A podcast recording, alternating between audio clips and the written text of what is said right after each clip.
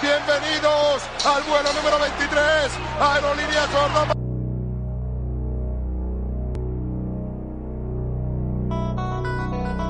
Finds Rose. Rose trying to get open, fires away. Bang! Son las Jordan 6. Uh.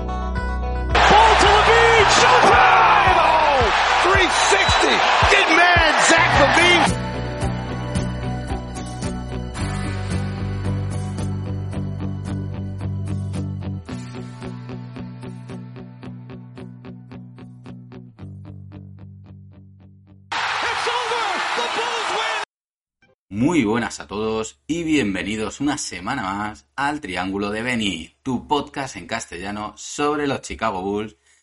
Y esta semana habéis notado quizá un tono un poco distinto en la presentación y es que Aníbal no puede estar con nosotros, nos abandona un- una semanita, esperemos que, que pueda estar la que viene, porque se va, se va de vacaciones un tiempecillo, hace bien. Pero sí que está conmigo Kiko. Muy buenas, Kiko, ¿qué tal? Muy buenas. Aquí a ver qué sacamos en claro, ¿no? De esta semana. ¿Y tú qué tal? Bien, aquí con, con un poco de sueño, ¿no? Que me he levantado pronto para poder ver el partido, aunque bueno, esta noche hemos dormido una hora más. Estamos grabando el 30 de octubre, domingo, y, y nos han regalado una horita, ¿no? Estos cambios de horario raros. Y, y bueno, al menos se agradece, se agradece para poder ver a los Bulls y luego poder grabar. Y bueno, este es el programa número 37 que en principio, según los datos, no tenemos a nadie en la franquicia que haya vestido esa camiseta, pero, pero, sí sabemos que esta temporada un jugador two-way del equipo va a llevar ese número, va a llevar el 37 y es Costas Antetokounmpo. No sé si lo he dicho bien porque es un apellido que ya sabéis que tiene problemas, pero, pero el 37 de momento se lo ha pedido. eh, si debuta, si llega a jugar, que de momento no ha debutado, entonces entrará en los libros históricos de los Chicago Bulls como siendo el único que ha vestido ese número. De momento, nadie. De momento, nadie. Estaríamos los tres de acuerdo ¿no? en el nombre del jugador esta semana. Sí, sí, no, no hay mucho donde elegir. Mm. Bueno, y hablando de la semana, semana un poquito complicada, ¿verdad? Porque hemos tenido un inicio bueno con dos victorias, pero lo hemos rematado mal con dos derrotas. Esto deja a los Chicago Bulls en tres victorias, cuatro derrotas, con un 42,9% y décimos de la conferencia este, todavía puesto de play-in, terceros de la división central algo peor de lo que habríamos esperado, ¿no? Pero, pero bueno. Eh, antes de empezar con, las noticias y todo esto, ya sabéis que eh, podéis encontrar en la cuenta de Twitter, arroba triángulo de Beni, toda la información de los Bulls y además los enlaces al programa. Para información sobre la NBA, en arroba B2B Spain, que es el programa de Back to Back, también en el canal de Twitch de Alejandro B2B, Alejandro Back to Back, y en el Discord de Back to Back Family, donde ya tenemos 16 equipos. Ahora mismo el canal con más equipos representados, ¿eh? 16, madre mía. A ver si llega, si llega a cumplir todo el cupo, ¿no? Los 30 equipos. Buah. No, eh, Sí, sí. se van añadiendo bastantes, la verdad, ¿no? Sí, sí, va subiendo. La, la verdad es que la, la cifra no para de crecer. Y una maravilla todos los nuevos que están viniendo. Ya no merece la pena nombrarlos porque no podemos pasar aquí un buen rato.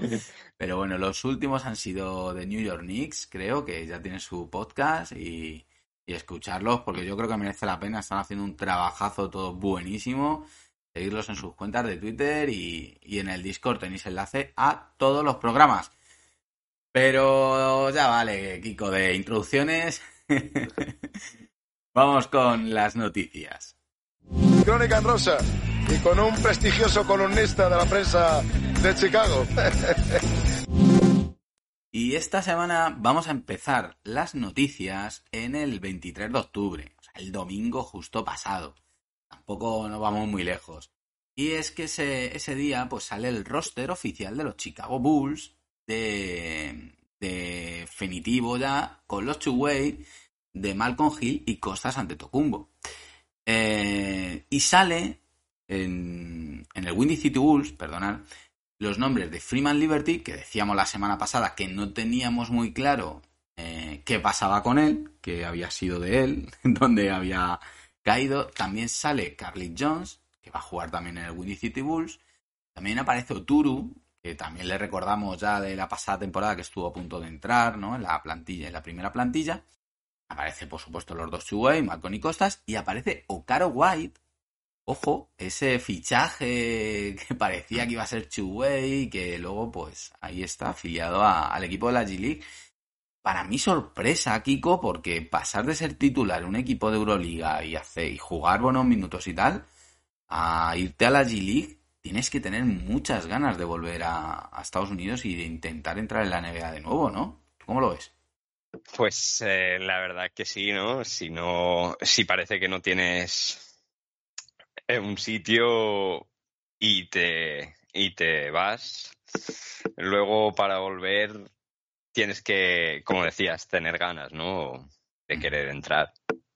Pues sí, pero bueno, ya veremos el rendimiento que da y si al final no acaba siendo también el un two-way, ¿no? Antes de, antes de que llegue el trade deadline, si no se mueve la plantilla, no se abren huecos por ahí, ya veremos dónde termina Ocaro White.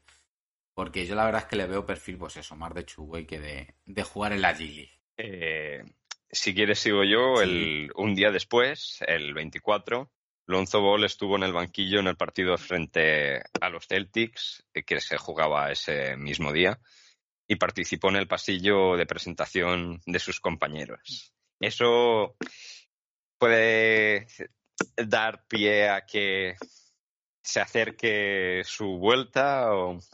Pues ojalá, ojalá. La verdad es que es buenas sensaciones, ¿no? Por lo menos verle ahí con la plantilla. Le ha visto los partidos de Chicago, ahí en el banquillo sentado con los compañeros. Oye, a mí eso me parece que está muy bien. Genial. Y de hecho, al día siguiente, el día 25, salen imágenes de Lonzo Ball, imágenes de estas, un, un robado posado, como queréis decirlo, de Lonzo trabajando en su rehabilitación. En este caso, las imágenes que salen se le ve haciendo sentadillas con peso en el Advocate Center. Eh, justo el día 25, hacía cuatro semanas de la cirugía. Seguimos esperando informes oficiales, seguimos esperando que nos den información oficial de, de la evolución ¿no? de Lonzo y, y, de momento no sabemos nada, pero sigue entrenando y eso yo creo que es buena señal. Y meter peso en sentadillas yo creo que es buena señal, fortaleciendo piernas, fortaleciendo esa rodilla lesionada, vamos a ver si, si evoluciona bien. Mm. Justo eso te iba a decir, ¿no? Si ya se le ve haciendo mm. sentadillas con peso, que de normal si no va bien no metes peso, ¿no? Claro. Entonces es importante también eso. Yo, lo, a ver, no soy experto en fisioterapia, por supuesto, pero yo lo entiendo así. Si sigues teniendo dolor, si sigues teniendo molestia, no vas a meter peso. Ahí. Mm. Y bueno, el día 27 eh, asignaron a Marcos Simonovic a los Windy City Bulls. Ha habido. Esta noticia generó un poquito de rumorología. No sé si la has visto mm. por Twitter eh, mucha gente cuando vio la asignación de Simonovic otro año más al Windy City Bulls asociaba como que le iban a cortar y entonces habría un slot, un espacio en la primera plantilla para poder fichar a alguno de los jugadores que aún andan libres por ahí en el mercado. Eh, de momento no, no ha salido nada, no se ha movido. En el caso de que los Bulls le corten Simonovic, voy a recordar que tiene contrato esta temporada eh, de un millón ochocientos y la temporada que viene no está garantizado, o sea que en los libros de cuentas solamente contaría el dinero de esta temporada que sí está garantizado, la, la que viene no. Eh, eso dejaría a Chicago Bulls con un millón setecientos y algo, un pico bajito. Con ese dinero solamente puedes fichar por el mínimo un jugador normalillo, sin entrar en impuesto de lujo que no creo que, que entre por ejemplo, sí que he visto a gente pidiendo a Carmelo. Carmelo no entraría. ¿Por qué? Porque el mínimo de Carmelo es algo superior. ¿vale? Se va como el de Dragic, que es 1,8 o casi 1,9. Es lo que cuenta. Realmente el mínimo es más, pero cuando es un contrato por mínimo de veterano, aunque el jugador cobre más, en los libros de cuenta cobra menos, o sea, se apunta menos. Bueno, el caso que, que no es tan sencillo, ¿eh? Como cortarle y fichar a alguien por el mínimo, no iría tan rápido y tan directo. Yo creo que la front office va a intentar mover a Tony Bradley y a Simonovic, que tengamos que pagar para ello, pero, pero abrir hueco así de esa manera, es la, la sensación que me da. Pero bueno, no sé, ¿qué, ¿tú qué opinas, Kiko? Eh, yo veo que, que, no es mucho, ¿no? Como, como decías, eh, si mueven a Tony Bradley y, y, tal, pues se generará más espacio, ¿no? Sí, sí, claro. Ahí, ahí es cuando ya sí que tienes tus 3, 4 millones y ya puedes ir bien, incluso usando. Claro. Sí, porque ahí ya puedes usar parte de la main level que te queda todavía sobrante de Dramo. Incluso puedes usarla para, para traerte a alguien por algo más del mínimo. Bueno, voy con la noticia del 28 de octubre. Curiosa noticia, Doug Collins y Horace Grant han dejado de ser asesores especiales de los Chicago Bulls. Eh, o sea, son asesores, special advisor, ¿no? Que decían de... Además, no eran tanto de la front office como más de Jerry Reinsdorf, del propietario. Sobre todo Doug Collins eh, estuvo muy, muy asociado a la franquicia en la era Jordan antes y siempre había tenido mucha relación con el, la propiedad. Eh, no sé si es que ya la propiedad se quiere desvincular del todo o son Carnisovas y la nueva front office las que quieren ir cortando poco a poco esas, esas raíces del pasado. Aún así, seguimos teniendo a Paxson en el puesto de asesor, ojito, y estando por ahí cobrando, y a Cuco, a Tony Cuco. A mí Cuco no me estorba, yo creo que pero bueno, siguen quedando ahí cosillas del pasado, quedan ellos dos. Y no sé, ¿tú cómo lo ves este movimiento, Kiko? Yo lo que veo ahí es varios nombres, ¿no? De, como decías, del pasado de, del baloncesto. Eh, pero bueno, si, si se quiere cortar con eso y, y, a partir de ahí empezar como otro, bueno, otro eh, proyecto, no sé, ¿no? Pero un poco diferente, ¿no?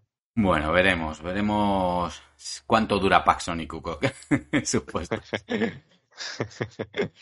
el, el, día después, el 29, eh, Ayos sufrió un golpe en la cabeza en el partido frente a los Spars y tiene molestias en el cuello y en la espalda, pero ha superado las pruebas de conmoción, por lo que no entra en el protocolo. Mm. Luego hablaremos, ¿no? De, de este partido. Pero pero por otro lado, además, en ese mismo partido frente a los Spurs, André Drummond tiene una caída sobre su hombro, además se levanta dolorido. Y bueno, también ayer sale antes del partido frente a los 76ers eh, la noticia de que no va a jugar por esguince en ese hombro. O sea que dos nuevos nombres en la lista de lesionados de los Chicago Bulls, que tienen al Delonzo Ball, y veremos cuánto tiempo están ahí. En principio, la, lo que dijo Billy Donovan en rueda de prensa es que no parecía que fuese a alargarse por mucho tiempo, pero se sabe, ¿no? Bueno, pues tenemos cuatro partidos, Kiko. ¿Te parece que eh, una vez vistas las noticias pasamos a los partidos? Claro, venga, va. pues vamos con los partidos. Sí, señor. Bueno, va a comenzar el partido, ¿eh? Y empezamos por el 24 de octubre. Los Chicago Bulls reciben a los Boston Celtics. Principio eh, no éramos favoritos. los favoritos eran los, los Boston Celtics, evidentemente. Actuales campeones de conferencia y, y subcampeones de la NBA. Pero los Chicago Bulls sorprenden con una victoria de 120 a 102. Eh, cuéntame, Kiko, empiezas tú en todos los partidos. Por cierto, no lo he dicho, tenemos audios de Aníbal que pondremos al final, cuando terminemos los partidos, pondremos el audio de Aníbal para que podáis escuchar la opinión de Aníbal de todos los partidos de esta semana y, y otro luego en, en las jugadas, en su jugada en la que ha elegido. O sea que al menos Aníbal va a estar presente de esa manera esta semana. Pero continuamos. Venga, Kiko, perdóname. No, tranquilo. Eh, bueno, realmente habíamos quedado en decir tres cosas, ¿no? Más Sí. o menos cada, de, cada uno de cada partido.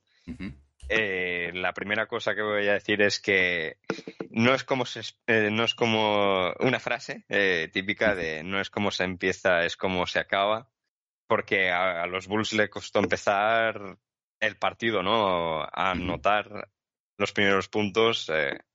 empezó el partido con un parcial de 12 a 0 para los Celtics y los dos puntos llegaron con los primeros tiros libres de Lavin. En segundo lugar, eh, los Bulls, a pesar de encajar bastantes triples, eso sí, que eh, encajaron 18, eh, tiró menos, pero encestó más, ¿no?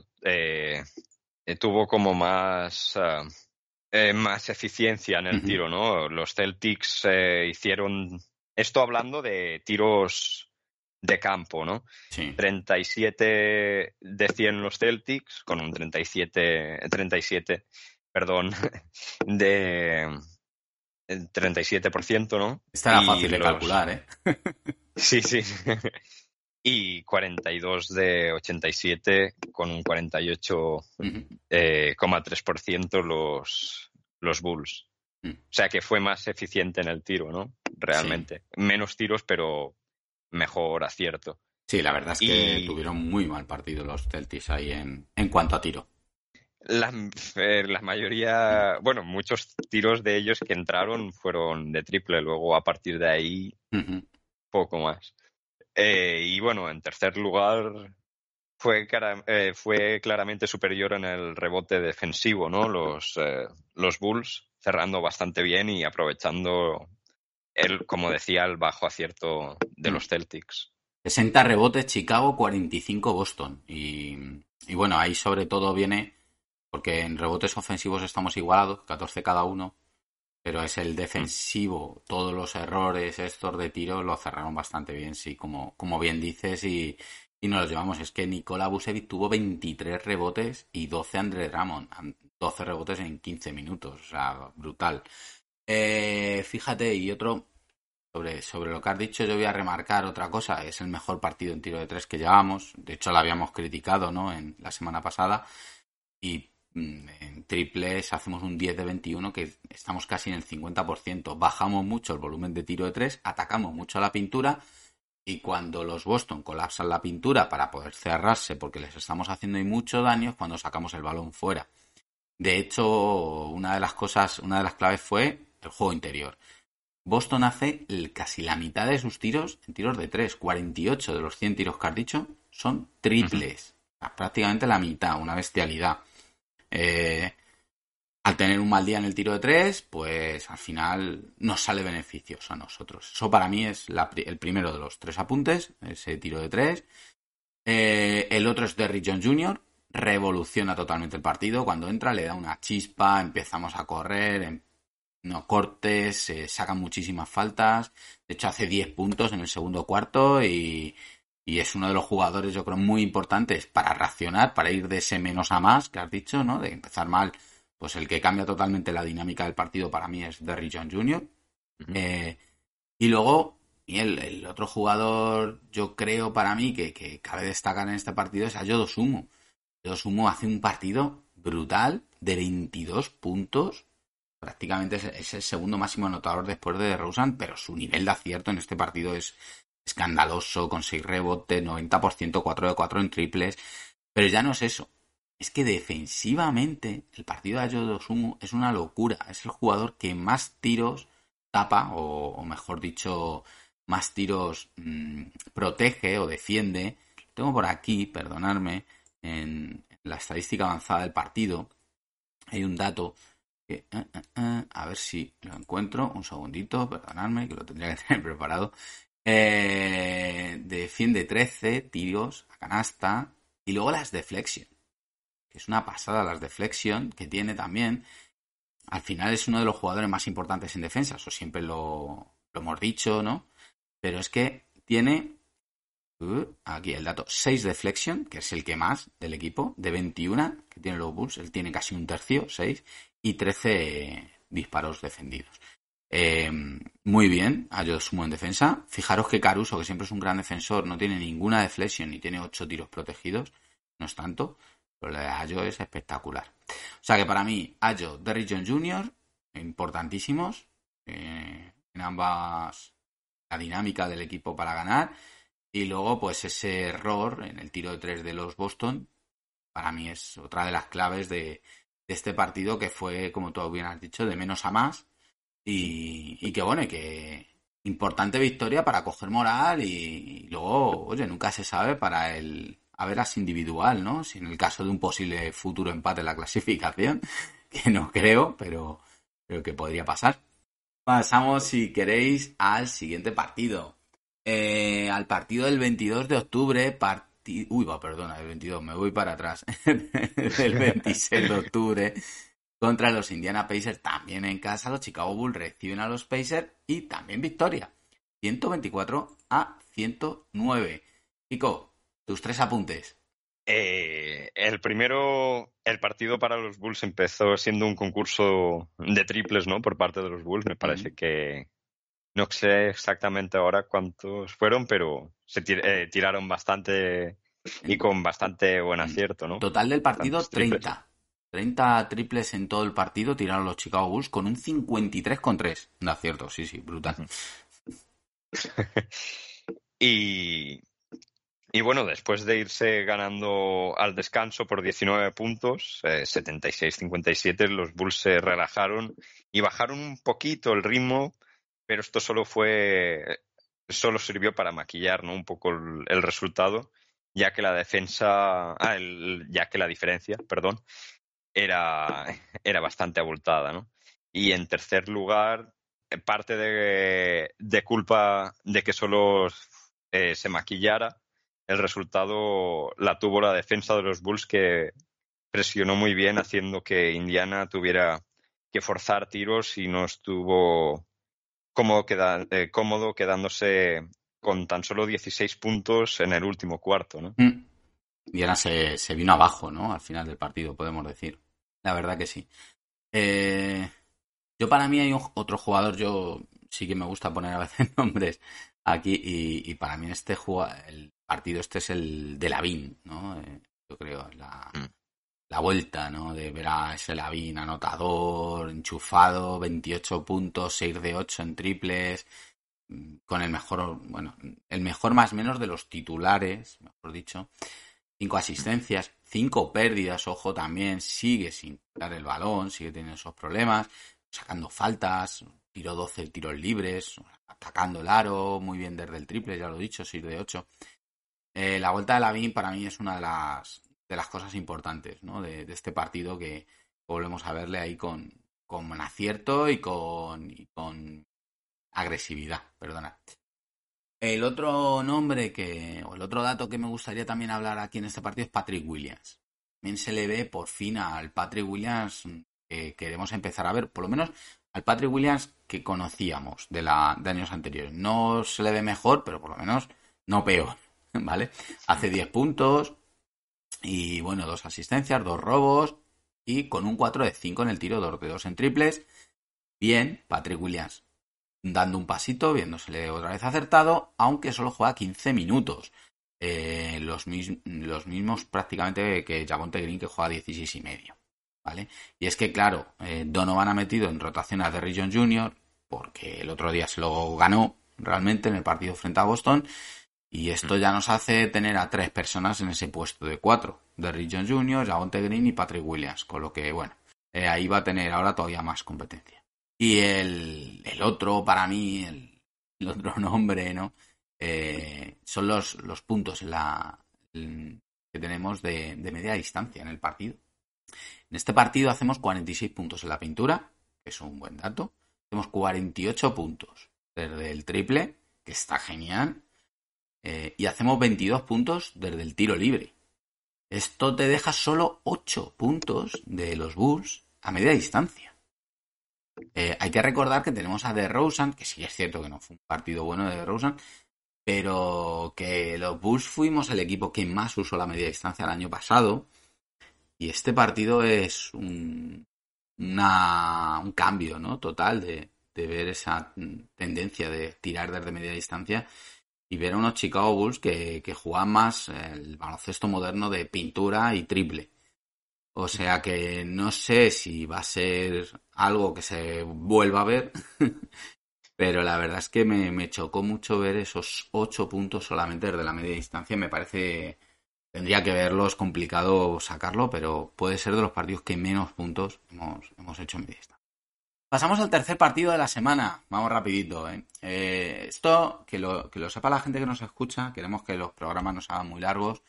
Y por eso también lo de, al ser triángulo de Beni, somos tres, tres cosas cada uno de cada partido, siempre con el tres vamos a ir. Y vamos al tercer partido de la semana, que viajamos a San Antonio y últimamente no se nos da nada bien viajar a San Antonio. Perdemos 129 a 124 contra los Spurs, unos Spurs que teóricamente este año tenían que tanquear, ¿no? Era todo lo que parecía, pero de momento no, no están tanqueando y, y ya han sacado varias victorias importantes, entre ellas yo creo que esta. Cuéntame, Kiko, a ver tus tres datos. Pues eh, los Bulls hicieron, bueno, tuvieron mala defensa, ¿no? Al inicio del partido y dejaron tirar liberadamente a los Spurs, ¿no? En una primera instancia. Luego, en el tercer cuarto, los Bulls, eh, cuando se pusieron por delante, fue gracias a, eh, según mi opinión, salir al contraataque, ya que anotaron bastante en este periodo de esta forma. Aunque, fueron, aunque se fueron al último cuarto empatados a 94, ¿no? Y luego la derrota vino en los últimos cuatro minutos, donde aquí Bulls no estuvo tan acertado ¿no? en el tiro. Bueno, eso la verdad es que está empezando a ser un poco preocupante, ¿no? Pues ya hemos tenido algún otro partido donde el acierto al final de nos está costando la victoria. Eh, ahora hablaremos, que me da a mí que... Ah, luego también hay otro, ¿no? Más o menos así. Sí, sí, Los minutos de desconexión que dijiste tú, ¿no? Sí. Eh, no sé si fue en el programa anterior o... Sí, sí. Tenemos desconexiones y yo creo que sigue ocurriendo. Nos, nos falta nos falta constancia los partidos. Mm. Falta ser constantes. Es complicado también, ¿eh? Son muchos partidos, pero Sí, y que no puedes. Es normal que en el partido en algún momento, pues, no metas todo, ¿no? Realmente. Sí, sí, está claro. Eh, de todas maneras, es un partido donde los Bulls vuelven a las andadas. Yo, para mí, eh, en cuanto al tiro, falla muchos tiros abiertos y liberados. Pero bueno, no es, no es esa una de las cosas que quería decir. eh, yo. Bueno, terminaste, ¿no, Kiko? Sí, sí, sí. Realmente. Vale, Yo, para mí, eh, este partido, voy con nombres, es Kobe White. Vuelve Kobe White. Es uno de los que cambia un poco la dinámica. Igual volvemos a empezar mal. Los Spurs se van. Kobe White, la segunda unidad con Dramon y Dragic. Eh, pero Dragic está menos acertado en cuanto a tiro, mm. pero muy acertado encontrando a Andre Drummond, que en este partido estuvo por encima de Busevic. Andre Drummond hace 17 puntos, 14 rebotes, con un 66% de, en tiro de campo, 8 de 12. Juega 22 minutos y medio y Busevic juega 24 y medio. Eh, casi lo mismo. Y Busevic mmm, mal en el tiro, 4 de 13. O sea que la diferencia y 1 de 5 en triple. Mal Busevic en este partido, pero no mal porque tirase mal. Mal por actitud, por mala defensa, mala colocación. Y es que ahí voy con el segundo dato. No sabemos defender el pick and roll. No sabemos. Igual que dije que Busevic, los partidos de pretemporada le estaba viendo mejor posicionado en la defensa del pick and roll y estaba haciendo varias deflexión y cortando balones. Le he visto muy mal, tanto en el partido de Spurs como en el partido de 76ers, que luego la hablaremos, en la defensa de esa misma de, de pick and roll. Mal posicionado, genera muchas ventajas los equipos rivales con el pick and roll. Eh, tiene que acudir alguien a la ayuda. Esto los equipos rivales lo aprovechan rotando balón, encontrando tiros abiertos y anotando con buenos porcentajes. Algo que luego nosotros no hacemos cuando tenemos tiros abiertos, pero a nosotros sí nos castigan con esos tiros abiertos. Entonces, por un lado, mal en la defensa del pick and roll y las rotaciones posteriores. Tenemos que trabajar muchísimo eso. Los nombres de Drummond y White, que desde el banquillo revolucionaron y hicieron sus mejores partidos. Largo, para mí de largo. Y luego, pues, el nombre que, que también fue del partido es de Rosa, ¿no? Hace 33. 20.000, ¿no? Eso es. Bueno, Hace no 33. sé si me he adelantado. sí, sí, no te preocupes. No hace 20.000 puntos en este partido, pero hace el punto 20.000 de su carrera. Hace 33 Mm. puntos. Muy bien. Hace 11, 12 en tiros libres. 11, 20 en tiros de campo. Normalmente bien defendidos, además de estos tiros que, tira con el defensor encima. Otro día más de DeRozan, pero en el último cuarto no pudo ser. En el último cuarto, la verdad es que DeRozan, después de hacer un gran partido y que nos mantuvo ahí, hizo 13 puntos ¿eh? en el último cuarto, pero casi todo de tiro libre. Y sobre todo en el último cuarto el que nos, el que nos barre es Keldon Johnson, que es el que se lo lleva. Pero, pero bueno, una pena porque, porque lo tuvimos ahí, la victoria, y yo creo que mal gestionado. El final volvemos a tener problemas en, en los clutch, en gestionar los finales de partidos, algo que parecía que la temporada pasada se había arreglado. Éramos de los mejores equipos en el clutch. Mm. Y esta parece que estamos empeorando ahí. Bueno, y pasamos ya al último de los partidos que fue ayer por la noche, que se jugó en Chicago de nuevo, pero que nuevamente perdimos. Y es que llevamos dos back-to-back en dos semanas y hemos perdido cuatro partidos y los cuatro han sido los de los back-to-back. Eh, ayer recibíamos a los Philadelphia 76ers. Joel Embiid llevaba 11 victorias, 0, 0 derrotas frente a los Chicago Bulls y ayer suma la doceava victoria 114 a 109. Kiko, cuéntame.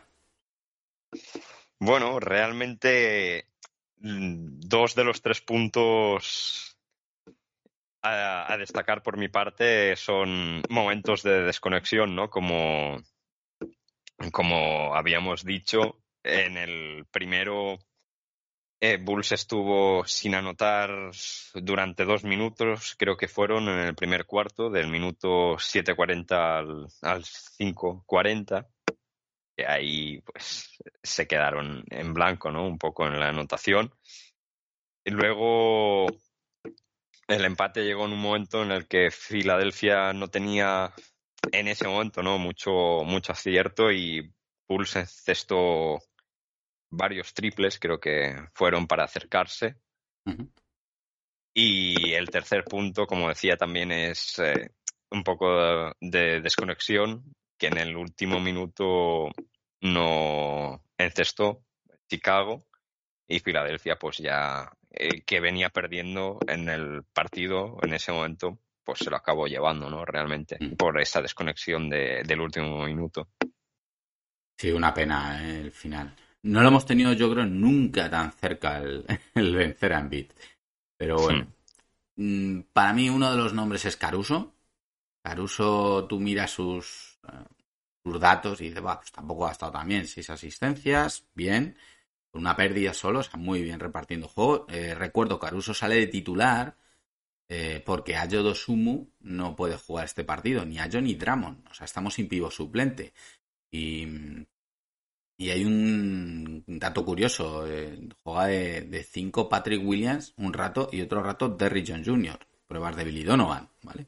Sea, fíjate la confianza que tiene sobre Tony Bradley que pone antes a estos que, que a Bradley. Pero bueno. Y Caruso para mí es uno de los nombres. ¿Por qué? Porque aparte de esos datos que puedes ver ¿no? en la estadística básica, es el que seca totalmente tanto a Maxi y a, y a Harden. Se dedica a presionar la salida del balón, la, la subida del balón de los 76ers gran parte del partido, negando el que Harden o Maxi subieran balón. Eh, siempre en línea de fondo ya empieza ya, a, defender. Harden termina el partido con 2 de 13 en tiros de campo, 0 de 5 en triples. Ojo. O sea, 15 puntos sí, porque tira 11 tiros libres y los mete todos. Pero 2 de 13 en tiros de campo y 0 de 5 en triples. O sea, Harden, la defensa sobre Harden, buenísima. Karim Maxi, 14 puntos con 2 de 6 en triples, 5 de 14 en tiros de campo. También Maxi, eh, bastante secado. O sea, muy buena defensa. Muy buena defensa sobre ellos. El otro nombre, no seguimos con problemas en el puesto de 4. Seguimos con mucha rotación. Entonces, los jugadores quedan así un poco que no saben al final quién es. Y Tobias Harris, yo creo, nos ha hecho mucho daño. Tobias y Nian. Los dos cuatro de los Philadelphia 76ers, para mí, han hecho mucho para lo poco que intervienen en el juego de los 76ers. Ambos han tenido un 75% en el triple, 3 de 4. Han cogido rebotes ofensivos y han tenido puntos importantes. En momentos importantes, además. Porque que te lo metan bit, pues vale, es su estrella. Pero que te vienen Niag y Harris, que estaban haciendo malas temporadas, malos partidos, y te hagan esos puntos eh, equiparándose a Harden y Maxi, pues mm, eso duele más. Pues para mí el puesto de 4 sigue siendo un problema y los equipos rivales que tienen un 4 de verdad nos siguen haciendo mucho daño desde ahí. Y el otro, bueno, pues aquí Busevic, igual que le di un palo en el partido de ayer, en este partido sí que es cierto que tiene que chupar muchos minutos contra Embiid, que no es nada fácil, hace un gran partido. 19 rebotes, ojo, 19 rebotes eh, cuando Embiid se ha quedado en 7, ¿vale?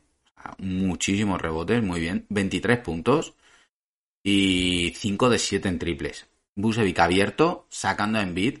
Gracias a su acierto hemos atacado mejor la pintura porque ha provocado que Embiid tenga que salir. Ese 5 de 7 en triples es crucial. Y muy buenas sensaciones de Nikola Busevic, que de hecho ha habido un poco de polémica, ¿no? Porque ha habido una jugada y al final del partido donde Lavin tiró y falló. Yo creo que no es mal tiro ¿eh? de Lavin. Es un tiro que él podría haber encestado, no está excesivamente forzado. Pero al lado tiene a Busevic totalmente solo en la esquina. Y sí que se le ha preguntado luego en rueda de prensa si se lo tenía que haber pasado a Busevic. Lavin ha dicho que no, lo, que no le vio. Lavin yo creo que es que entra en visión de túnel en determinados momentos y, y solo ve aro. Pero Busevic dice que, lo ve normal que lo haya tirado. Al final es el jugador que lo tiene que tirar, pero si ha habido un poco de polémica, yo creo que, ese tiro, si Lavin lo hubiera visto, Busevic tenía buena mano hoy, no como Lavin, que todo lo contrario ha tenido mal día en el tiro, y Busevic sí estaba bien, y lo mismo la selección de tiro y al final tenemos que mejorarla, tenemos que mejorar Pizarra porque el partido lo, deberíamos haber ganado, ¿eh? Lo deberíamos haber ganado. Pero bueno, esos son mis tres apuntes. Eh, vamos a ver qué nos comenta Aníbal. Vamos a ver qué es lo que opina él de todos estos partidos de esta semana y, bueno, la verdad es que nosotros no lo hemos podido oír, no, no nos ha dado tiempo, hemos grabado antes de, de que nos llegue el audio, o sea que va a ser para todos sorpresa al mismo tiempo. Buenas chicos, ¿qué tal estáis? Hoy, por circunstancias de la vida no puedo estar ahí con vosotros, pero bueno, os voy a dejar lo que han sido para mí el resumen de los partidos y es que, como dije la semana pasada, al final hemos tenido un 5, un 6, podemos decir, con la victoria ante los Celtics, pese casi una mala semana de, del equipo de Boston.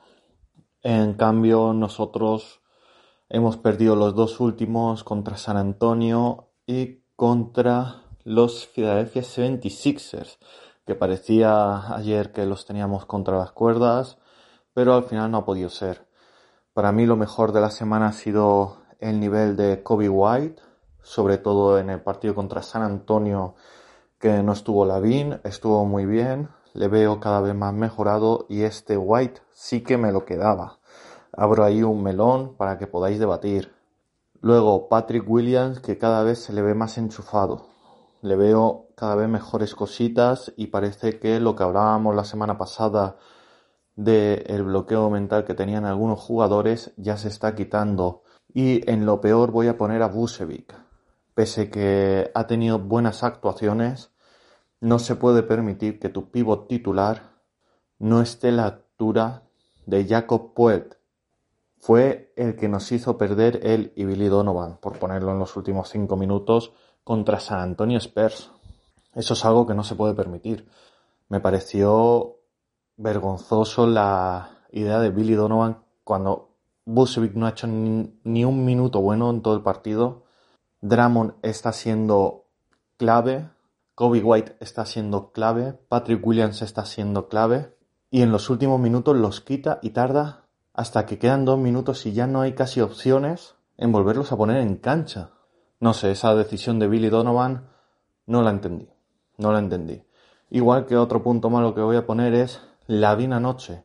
Ya no solo por su porcentaje en el triple, es que no se atrevía a tirar al final del partido. Y había muchas en las que amagaba y acababa haciendo un tiro de media distancia. No sé vosotros qué pensáis. Y con toda la información que ha salido ya, os voy a dejar una pregunta. ¿Pensáis que Joshua Primo, pese todo lo que está englobando su situación y su salida de Spurs, sería una buena opción para los Chicago Bulls? Bueno, y después de, hablar un poco de todos los partidos, ya digo, rapidito, eh, hay una cosa que, está preocupando, ¿no? Y es eh, el arranque de los partidos. Fíjate, hoy en rueda de prensa, post partido, a, a Busevic le han preguntado sobre eso, sobre el arranque de los partidos. Busevic ha dicho, simplemente dejamos que los equipos jueguen como quieran en, esos inicios de partido. Una vez que nos despertamos, ya nos enfocamos un poquillo más, nos ponemos más físicos y, y bueno, recortamos, pero debemos hacerlo desde el principio, de lo contrario va a ser una lucha constante cada noche. Y a Billy Donovan también le han vuelto a preguntar por lo mismo. Por alguna razón, ha dicho Billy Donovan, no podemos encontrar la manera de comenzar bien los partidos y tenemos que resolverlo. Probablemente toma más eh, de la mitad del segundo cuarto realmente empezar a, encontrar nuestro estilo. Y es algo que estamos intentando tratar de mejorar, de arreglar. Eh, y sobre eso va el triangulando datos. La informática es un servicio. ¿Tú tienes esa sensación, Kiko, en, los inicios de partido? Que empezamos siempre mal. La verdad que cuesta arrancar, ¿no? Y hay veces eh, que los primeros puntos o, o, incluso hay momentos en los que no que no llegan los puntos, ¿no? Entonces hay que arreglar eso, ¿no? Creo yo. Pues sí, la verdad que yo creo que es importante hablar un poco de, esos primeros cuartos. Yo me he ido a, esas estadísticas que tenemos en el primer cuarto. Y, te pones a mirar el net rating, ya sabéis que el net rating es una estadística que sale de la diferencia entre el offensive rating y el defensive rating. Offensive rating son los puntos que mete un equipo cada 100 posesiones. Y el defensive rating los que recibe. Chicago Bulls está en el puesto 25 en los primeros cuartos de la NBA con menos 13,6 en net rating. Horrible. O sea, somos de los peores equipos de la NBA con un menos 13,6 de net rating en los primeros cuartos. El dato es bastante malo, pero bastante malo. Y diréis, si es que no metemos un tiro, que da esa sensación a veces. Pues bueno, en ataque no estamos tan mal. Aquí estamos los décimos en el primer cuarto. Entonces, ¿dónde está el problema? En defensa. Somos el peor equipo de la NBA en el primer cuarto defendiendo. El peor. 131,1. Eso no puede ser. No puede ser que tengas eh, que te metan 131 por 1 cada 100 posesiones. Estamos hablando, ese es el defensive rating en los inicios de, partido. Eh, si no mejoramos, no mejoramos el o sea, el la defensa, nada más salir, vamos a tener muchos problemas, ¿eh? pero muchísimos problemas, muchísimos. O sea que somos el peor equipo en defensa, nos hace ser de los peores equipos en el rating y nos hace que luego tengamos siempre que estar luchando en todos los partidos para ver si recortamos. Claro, esto dirás, pues joder, hemos ganado algunos partidos, luego otros llegamos ajustados. Entonces, ¿dónde, dónde ganamos? Bueno, pues estamos siendo muy buen equipo. Los cuartos, somos el cuarto mejor de la NBA, de hecho, en el segundo cuarto. O sea que En el segundo cuarto se nos da bastante bien. Y estamos teniendo una buena defensa. En ese segundo cuarto bajamos a 108 puntos. Pasamos de 131 a 108. Y subimos encima el ataque, 121. O sea que el segundo cuarto se nos da bien. Ya cogemos ritmo y mejoramos, por decirlo así. Y el tercer cuarto, pues otra vez volvemos a, hacerlo bien. Somos el octavo equipo, buena defensa, 105, 116 de ataque, el ataque baja, salimos un poquito peor también del vestuario, pero bueno, tampoco es ninguna, ninguna locura. Y el último cuarto, ya por, por poner, vamos a ver cómo terminamos los partidos. ¿Y tú cómo crees que terminamos los partidos? Antes de decírtelo yo. O sea, el primero es muy malo. El segundo es muy bueno. El tercero es bueno. ¿Y el último? Yo creo que mm, no tan mal como el primero, pero mal. mal. mi sensación, ¿no? Mal, mal. El net rating de los últimos cuartos está siendo de menos 12.9. Muy mal. Mm. El puesto 26 de la NBA ahora mismo. Y diréis, bueno, otra vez la defensa. ¿Porque no defendemos bien? Pues no. Precisamente sí defendemos bien. El problema no viene por la defensa. De hecho, tenemos la quinta mejor defensa. En el último cuarto. La quinta mejor. Dices, vamos a ver, somos el quinto peor en el rating y tenemos la quinta mejor defensa en el último cuarto. O sea, defendemos muy bien. Nos hemos enchufado en defensa y tal. ¿Dónde está el problema? Que es lo que hemos dicho antes. Que tenemos el peor ataque de largo. Más de largo en el último cuarto. 87.6. El siguiente, que son los Clippers, son 96,6 y lo normal es estar por encima de los 100 puntos en el último cuarto. Solo hay 6 equipos con menos de 100 puntos en el último cuarto. Nosotros bajamos en 9 puntos con respecto al siguiente. Es una diferencia enorme. El ataque de los Bulls en el último cuarto colapsa. O sea, que tenemos problema serio en defensa en el primer cuarto y problema serio en ataque en el último vamos a ver, Billy, tenemos que mejorar aquí, porque ahí es donde se nos están yendo los partidos. Eh, los partidos los conseguimos remontar, pero no los rematamos. Y, y lo mismo, si empezamos algo mejor, no haría falta remontar y podemos llegar al último cuarto más tranquilos. Pero bueno, este es el dato, no sé Sí, te había, no, es, es algo. ¿Te había dado esa sensación, Kiko, de, de, los puntos del último cuarto? La verdad que sí. De hecho, en el, en el partido contra, contra los Sixers eh, se ve claramente, ¿no? Eso de que cuesta rematar el partido. De hecho, se estuvo cerca, pero justo no se remató y se lo acabaron llevando. Pues sí, pues sí. Bueno, vamos a ver si mejoramos ya la próxima semana y podemos venir con otro dato. Hmm. Y, pasamos ahora a, la última parte del programa, ¿no? A las jugadas, ¿no? De, la semana, a triangulando las jugadas. Espectacular, Daniel. ¡Jugón! Sensacional. Y esta semana en Triangulando Jugadas traemos tres jugadas nuevas, pero primero hay que hablar que la semana pasada gané yo.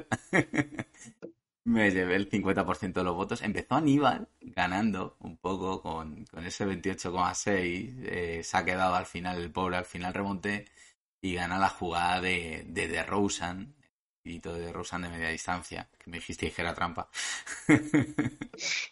Ha quedado demostrado, ¿no? no, hombre.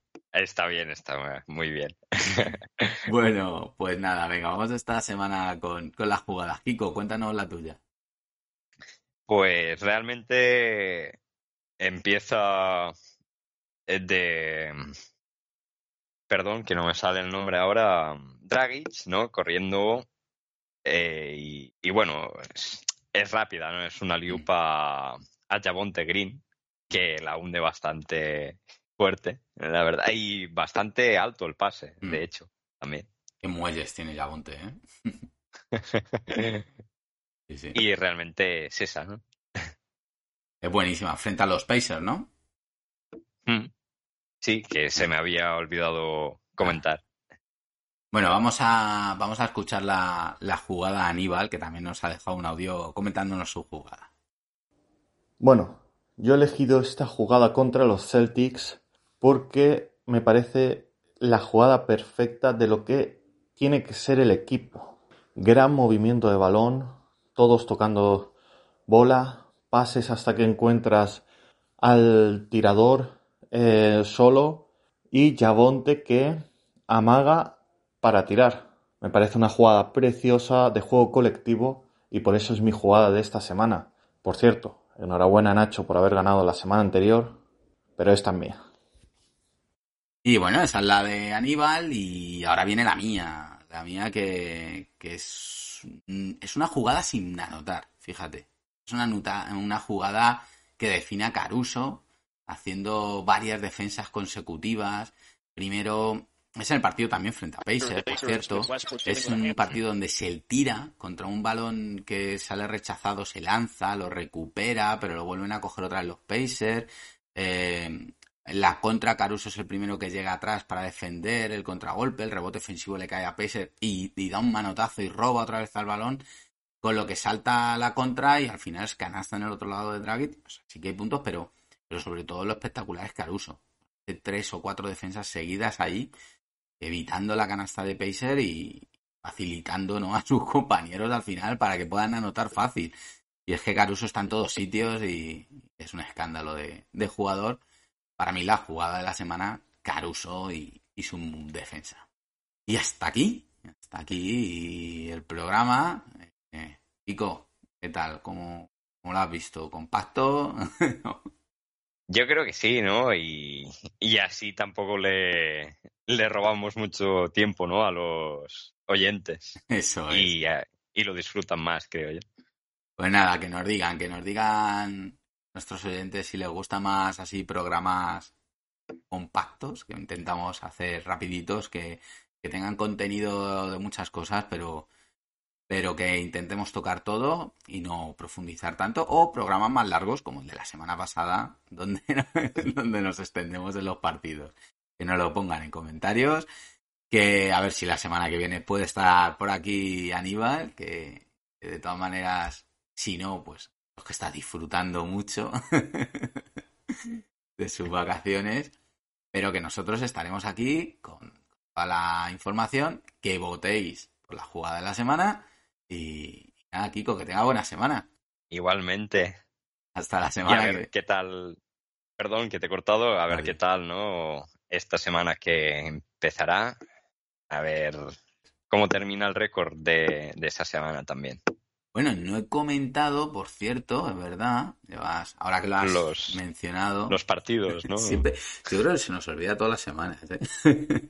Esta semana, eh, para que lo sepa todo el mundo, tenemos ahora dos días de descanso después de este back-to-back y volvemos con otro back-to-back. Qué tela, ¿eh? El tercera semana, tercera vez que jugamos en back-to-back y es que jugamos el día 1 de noviembre frente a los Nets en, en Brooklyn casa de los Nets. Y luego al día siguiente en Chicago, frente a los Hornets de, Charlotte, ¿vale? Que, ellos no vienen en back-to-back y los Nets sí. A los Nets tienen un back-to-back en casa, reciben a Pacers y luego a nosotros. Y nosotros volvemos a Charlotte que vienen descansaditos. ¿Vale? Eso será el 1 y el 2 de noviembre, esos dos partidos, ese back-to-back. -back. Luego descansamos un día y viajamos a Boston el viernes 4 de noviembre. ¿Vale? Van a tener ganas de revancha, ¿eh? Los Celtics. y luego ya hasta el domingo, pero ese ya nada, ese ya entraría para otra semana. Con lo que la semana que viene vendremos con esos tres partidos. Back to back de Nets y de Charlotte. Y el de Celtics. Semana complicada nuevamente. Vamos a ver qué consigue sacar nuestro Bull ahí. Bueno, pues nada, Kiko, ¿alguna cosilla más? Nada, que como siempre un placer y nos escuchamos, ¿no? La, la semana que viene, a ver qué tal. Eso es, hasta la semana que viene. Chao. I got to get a little bit of that down music, Lord, it's been overdue. Got to get back to the windy city for some funky little sweet home blue. Meet me in Chicago. Baby, I'll show you around. Meet me in Chicago. Let me take you down.